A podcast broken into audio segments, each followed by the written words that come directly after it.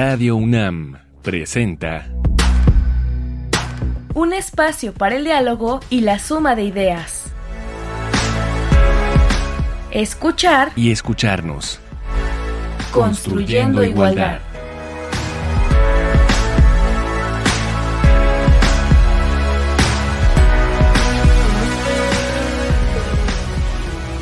Buenos días. Qué bueno que nos estamos escuchando una semana más. Esto es escuchar y escucharnos. Estamos construyendo igualdad. Hoy hablaremos sobre el aborto seguro. Invitamos a Lurel Cedeño Peña. Ella es activista y feminista y nos acompaña por primera vez en estos micrófonos de escuchar y escucharnos. Bienvenida, Lurel. ¿Cómo estás? Muchas gracias por la invitación. Yo soy doctora en psicología social y activista feminista desde hace 17 años. Y eres también integrante de, una asociación, ¿verdad? Sí, de equidad de género, eh, ciudadanía, trabajo y familia. Pues vamos a, a comenzar. Vamos a escuchar algunos datos, vamos a escuchar información sobre el aborto, aborto en la Ciudad de México.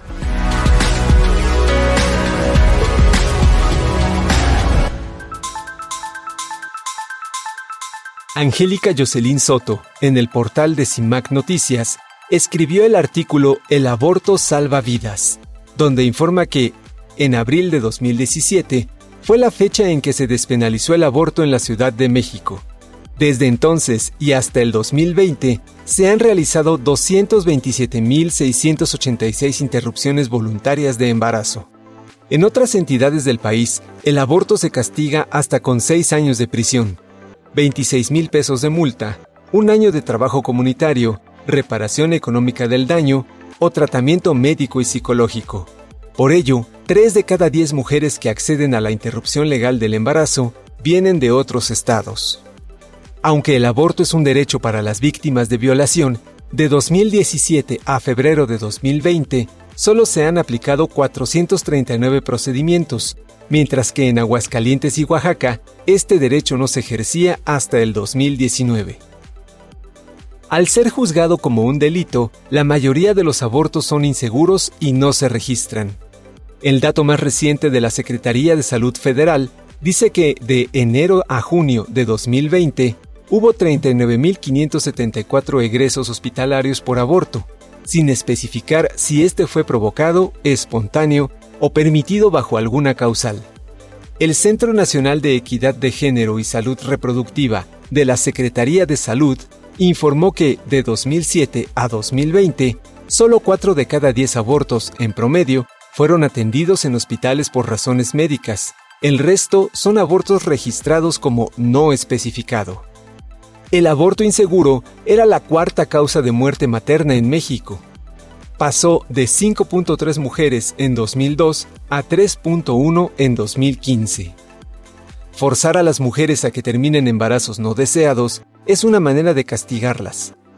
Por eso, es importante que la Suprema Corte de Justicia de la Nación logre despenalizar y descriminalizar el aborto en todo el territorio mexicano.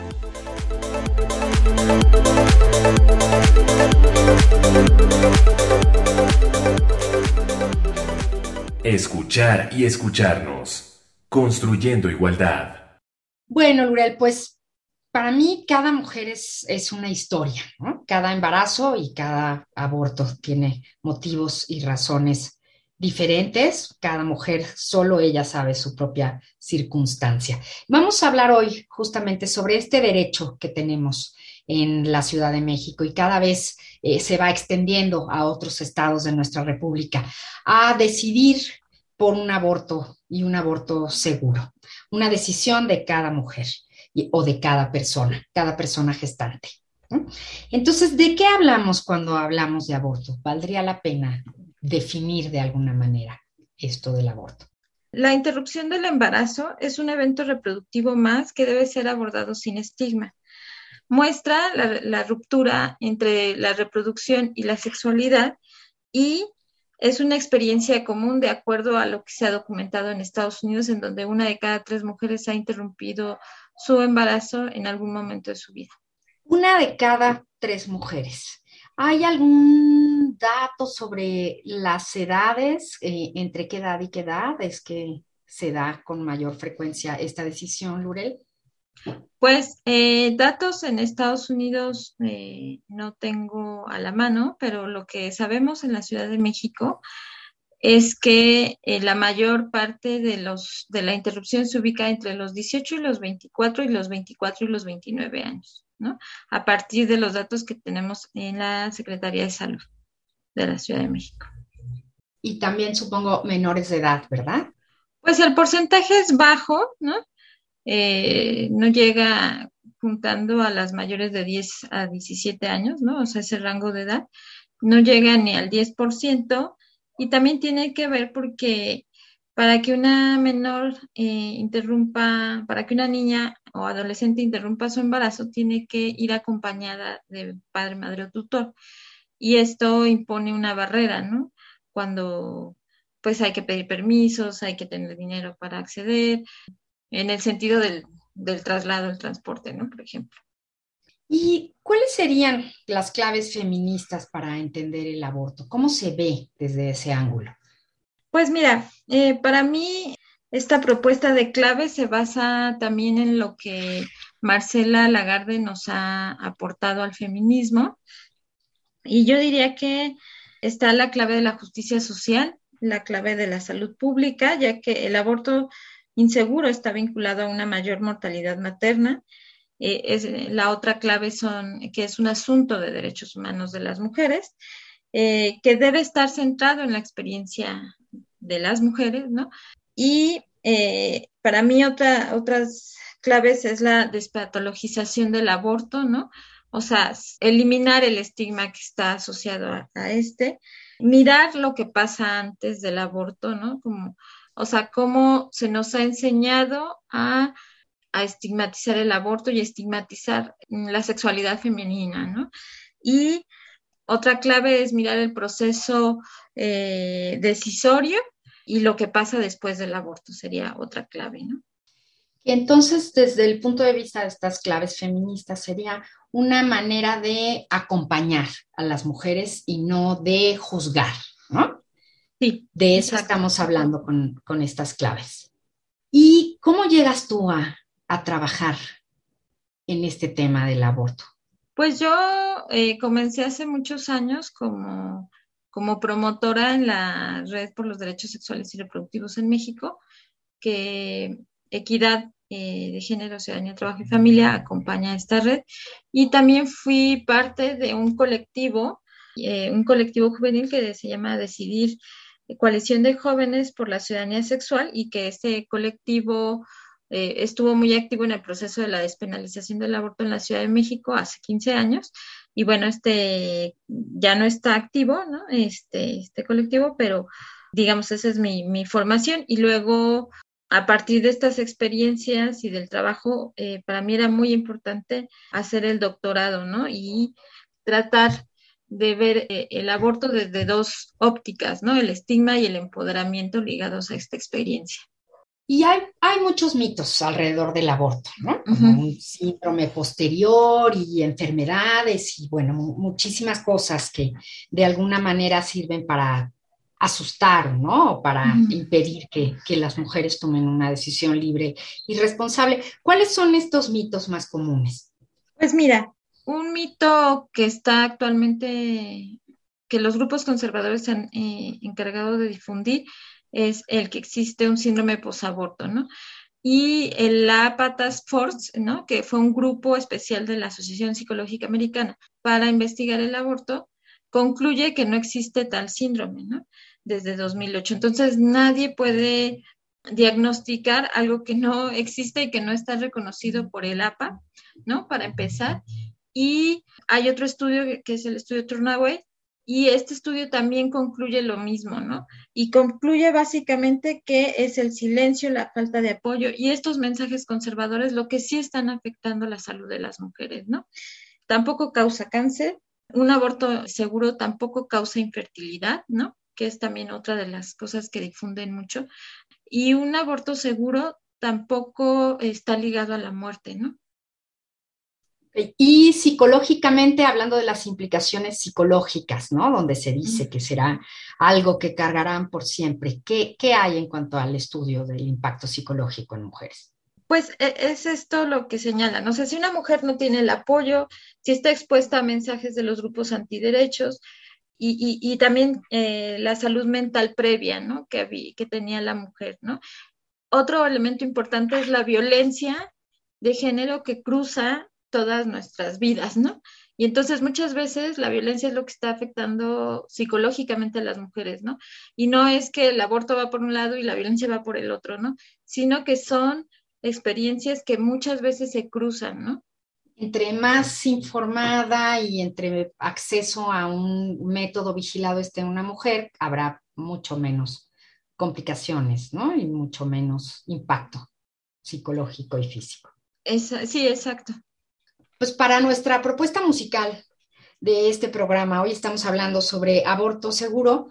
Nuestra invitada, Lurel Cedeño, nos hace esta propuesta. La canción es Aborto de Masta Cuba. Fabiola Ledesma, conocida como la rapera Masta Cuba, es también activista de hip hop. Sus letras buscan un cambio y toma de conciencia y habla sobre violencia de género y empoderamiento de las mujeres. Y ella escribe esta canción después de una experiencia personal. Esta es la canción Aborto de Masta Cuba.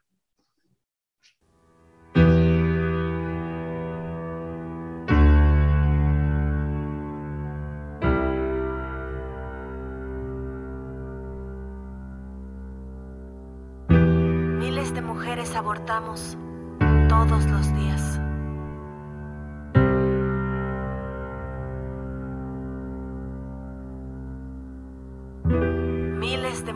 Abortamos todos los días.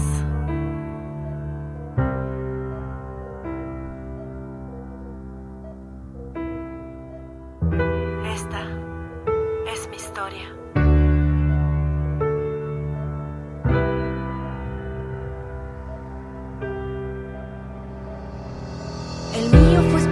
fue hace menos de un año. Era un 11 de mayo, también perdí un ovario. Lo viví yo, lo viven miles a diario, te lo cuento yo. No todas logran contarlo, no todas vuelven a casa por no saber lo que pasa si lo hacen sin saber sin nadie.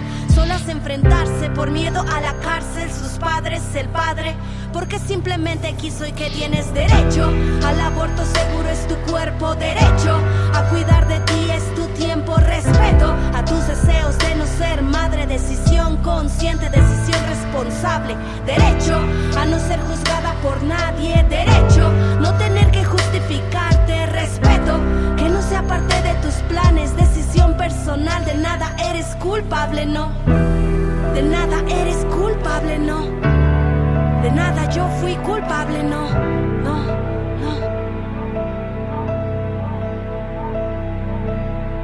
Yo también aborté. Que yo también aborté.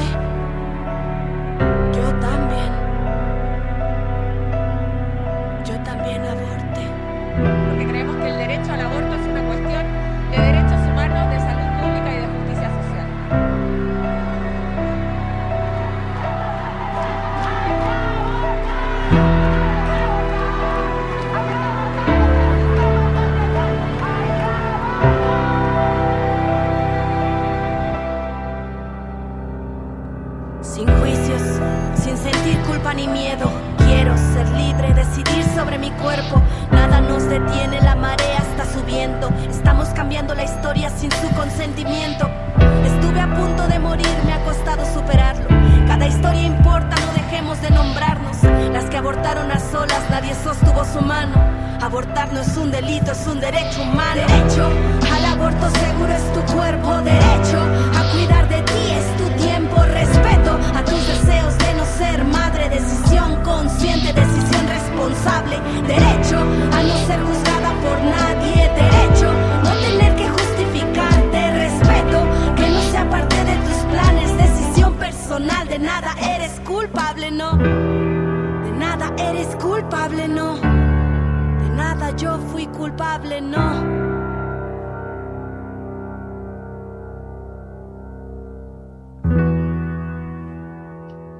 Derecho a no ser juzgada por nada. Derecho a no tener que justificarte. Respeto que no sea parte de tus planes. De nada eres culpable, no. Esta fue la canción Aborto de Masta Cuba y justamente recomendación de Lurel Cedeño. Lurel, ¿por qué elegiste esta canción? Pues eh, creo que esta y, algunas otras canciones muestran como también un cambio de narrativa sobre lo que mm, diversas organizaciones apostamos, ¿no? Que no se vea a las mujeres como, como una experiencia excepcional o que somos las únicas que interrumpimos, ¿no? Sino que se vea que, que es una experiencia que cruza nuestras vidas, ¿no? Y Mm, como que es parte de nuestra cotidianidad, ¿no? Que debería ser parte de una plática en la mesa, ¿no? Como una apuesta de este tipo, ¿no? Una experiencia compartida por muchas mujeres, ¿no? Sí. Bueno, pues cuando hablamos de procedimientos seguros o de aborto seguro, ¿cuáles serían estos? Estamos hablando, como nos lo dijiste en un inicio, todo esto antes de las 12 semanas de, de gestación. Desde el punto de vista médico, tener acceso a un aborto seguro no debería causar complicaciones de salud, ¿no? ¿Qué procedimientos son seguros? ¿Cómo se llevan a cabo y cuáles no? Hay dos, eh, la OMS considera dos procedimientos seguros, ¿no? El aborto con medicamentos y la aspiración manual endouterina. El aborto con medicamentos es una, eh, digamos, una revolución en el sentido casi comparable con los métodos anticonceptivos, ¿no?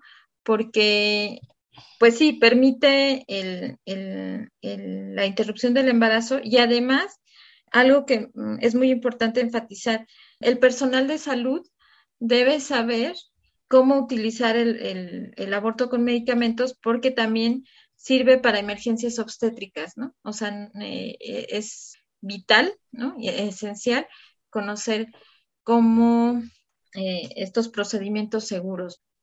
El aborto por medicamentos es justamente la toma de algún medicamento, supongo en una dosis como muy específica. ¿Y qué sucede? Bueno, hay dos, dos medicamentos, eh, la mifepristona y el misoprostol, ¿no? El misoprostol se empieza a utilizar eh, a principios de los noventas en Brasil, ¿no? Y bueno, y, se, conoce más en, nuestro país a partir de la despenalización del aborto en la Ciudad de México, porque el 85% aprox de los, de los de las interrupciones que se realizan en la Secretaría de Salud son con este procedimiento, ¿no? Porque implican también eh, una separación, ¿no? O una ruptura con el poder médico, ¿no? Porque pueden ser autoadministrados por las mujeres, ¿no? En el caso de del misoprostol que se puede conseguir en las farmacias, la mifepristona no, no, no, se consigue tan fácil, pero el misoprostol sí. Estos dos medicamentos combinados tienen una mayor efectividad y le llaman el estándar de oro, ¿no? Utilizar la mifepristona y el misoprostol. ¿El aborto por aspiración? El aborto por aspiración es un, se utiliza una, un aparato con una cánula y eh, esta cánula es flexible, entonces eh, no, hay una no hay un riesgo de perforación como si lo habría en un legrado, ¿no? Por eso hago el énfasis de que el legrado no es un procedimiento seguro, ¿no? Y ambos procedimientos guiados por eh, personal médico, por supuesto, en el caso de la aspiración y en el caso del medicamento, por recomendaciones de dosis exactas y tal vez supervisión médica sería lo correcto o algún acompañamiento. Sí, o sea, el, aborto con medicamentos, como se ha llevado a cabo en la, en la Ciudad de México, es que eh, van por las, pastillas y tienen una segunda eh, cita de revisión, ¿no? Y en el AMEU también, ¿no? Puede haber una segunda cita de revisión en donde hacen un ultrasonido y revisan que, que no hay ningún resto, ¿no? Que justo esto es importante, ¿verdad? En el caso de cualquier decisión de aborto, o sea, como la revisión de que esté todo, todo bien por cuestiones de salud.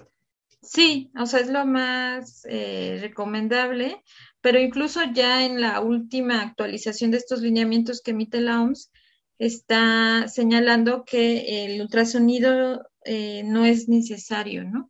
Entonces, ¿por qué? Porque a veces el ultrasonido en comunidades muy alejadas, ¿no? Es un obstáculo, ¿no? y es muy difícil de conseguir o muy costoso, ¿no? Y es incosteable para muchas mujeres, ¿no? Entonces, eso ha estado en discusión, pero eh, sí, sí es importante también y bueno, ahora la importancia, hemos mencionado también el acompañamiento. ¿Cuál es la importancia de un, de un adecuado acompañamiento para las mujeres que toman estas decisiones? Hablo de un acompañamiento eh, que puede ser con este enfoque feminista y tal vez de alguna manera más profesional, pero también sobre el acompañamiento de las redes personales. Es importante el respeto a las decisiones ¿no? de las mujeres en el sentido, eh, por ejemplo, ¿no? de los hombres que, están en torno al, al, embarazo y a la interrupción, ¿no? El respeto de las decisiones de, de las mujeres, también por ejemplo, las amigas, ¿no? Pueden jugar un papel muy importante, ¿no?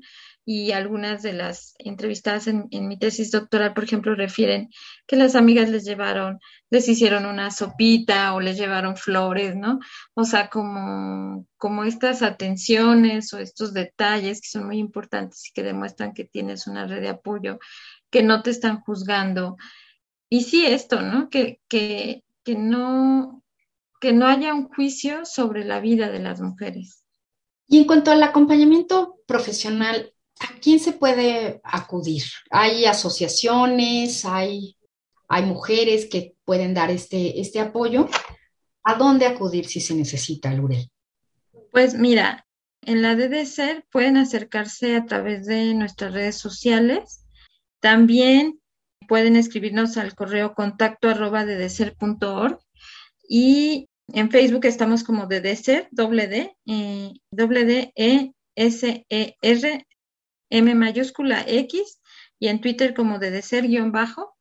Entonces ahí nos pueden encontrar, preguntarnos todo lo que se les ocurre. Y también está el Fondo María, ¿no? Que es un fondo que tiene 13 años, eh, justo está cumpliendo 13 años, ¿no? Y que el Fondo María lo que hace es apoyar a que mujeres de distintas partes del país lleguen a la Ciudad de México, ¿no? Ahora, digamos, tenemos otros ocho estados en donde está despenalizado, pero pues en algunos este, los servicios todavía están arrancando, entonces pueden escribirnos eh, a cualquiera, ya sea Fondo María. Hay otras compañeras que se llaman Bloodies, ¿no? Las Bloodies and Projects en, en la frontera. Y, bueno, hay muchísimos eh, morras que morras, ¿no? Hay muchos colectivos que están dando, colectivos y organizaciones que están dando acompañamiento. También decir que en DDCER damos acompañamiento desde antes de 2007, ¿no? Cuando, cuando había, digamos, dentro de nuestro marco normativo el aborto legal por violación, se acompañaban esos casos. Luego, cuando se despenalizó en la Ciudad de México, eh, hemos hecho esta labor, por ejemplo, a través del correo electrónico, ¿no? Y las mujeres nos preguntan, pues, que cómo llegar a los servicios, a qué hora llegar, qué papeles eh, tienen que traer, ¿no? Y todo eso es, es la información tanto logística como como esto eh, sobre los mitos, ¿no? Este, todo esto podemos abordar. Y para terminar, Lurel, ¿qué considerar si toma una la decisión o la va a tomar? O si estás cerca de alguien que, decidió abortar, ¿qué se considera? ¿Qué recomiendas?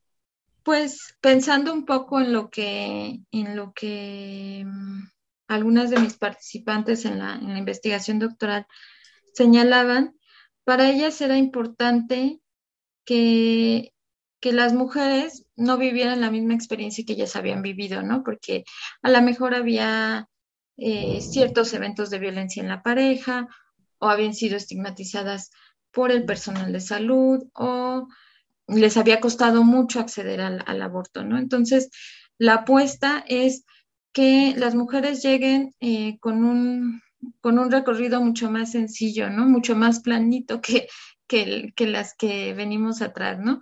Y, y que el acceso sea fácil, que las mismas amigas te digan, ah, pues mira, puedes ir aquí, puedes ir allá, o yo he escuchado esto, ¿no? Como ir pasando, ir haciendo una, pensaba yo, ¿no? En, una presentación que tuve el jueves, ¿no? Como una revolución abortera, ¿no?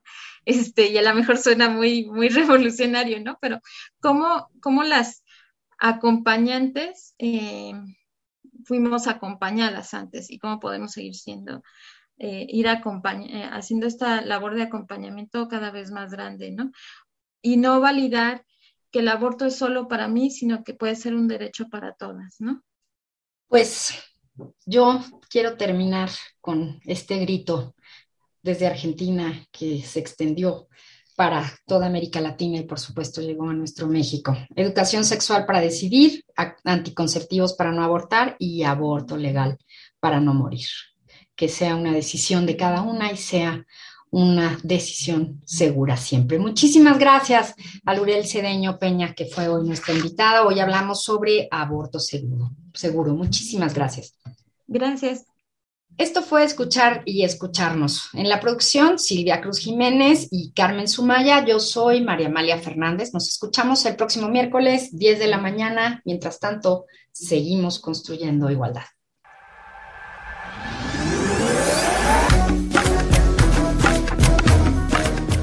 Palabrascopio.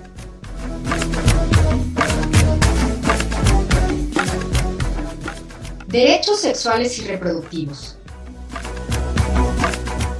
La salud reproductiva es un estado general de bienestar físico, mental y social, y no de una mera ausencia de enfermedades y dolencias en todos los aspectos relacionados con el sistema reproductivo y sus funciones y procesos, en consecuencia, la salud reproductiva entraña la capacidad de disfrutar de una vida sexual satisfactoria y sin riesgos de procrear, y la libertad para decidir hacerlo o no hacerlo, cuándo y con qué frecuencia. Esta última condición lleva implícito el derecho del hombre y la mujer a obtener información de planificación de la familia, así como métodos para la regulación de la fecundidad seguros y eficaces. También contempla el derecho a recibir servicios adecuados de atención a la salud que permitan embarazos y partos sin riesgo y den a las parejas las máximas posibilidades de tener hijos sanos. Conferencia Internacional sobre la Población y el Desarrollo. ONU.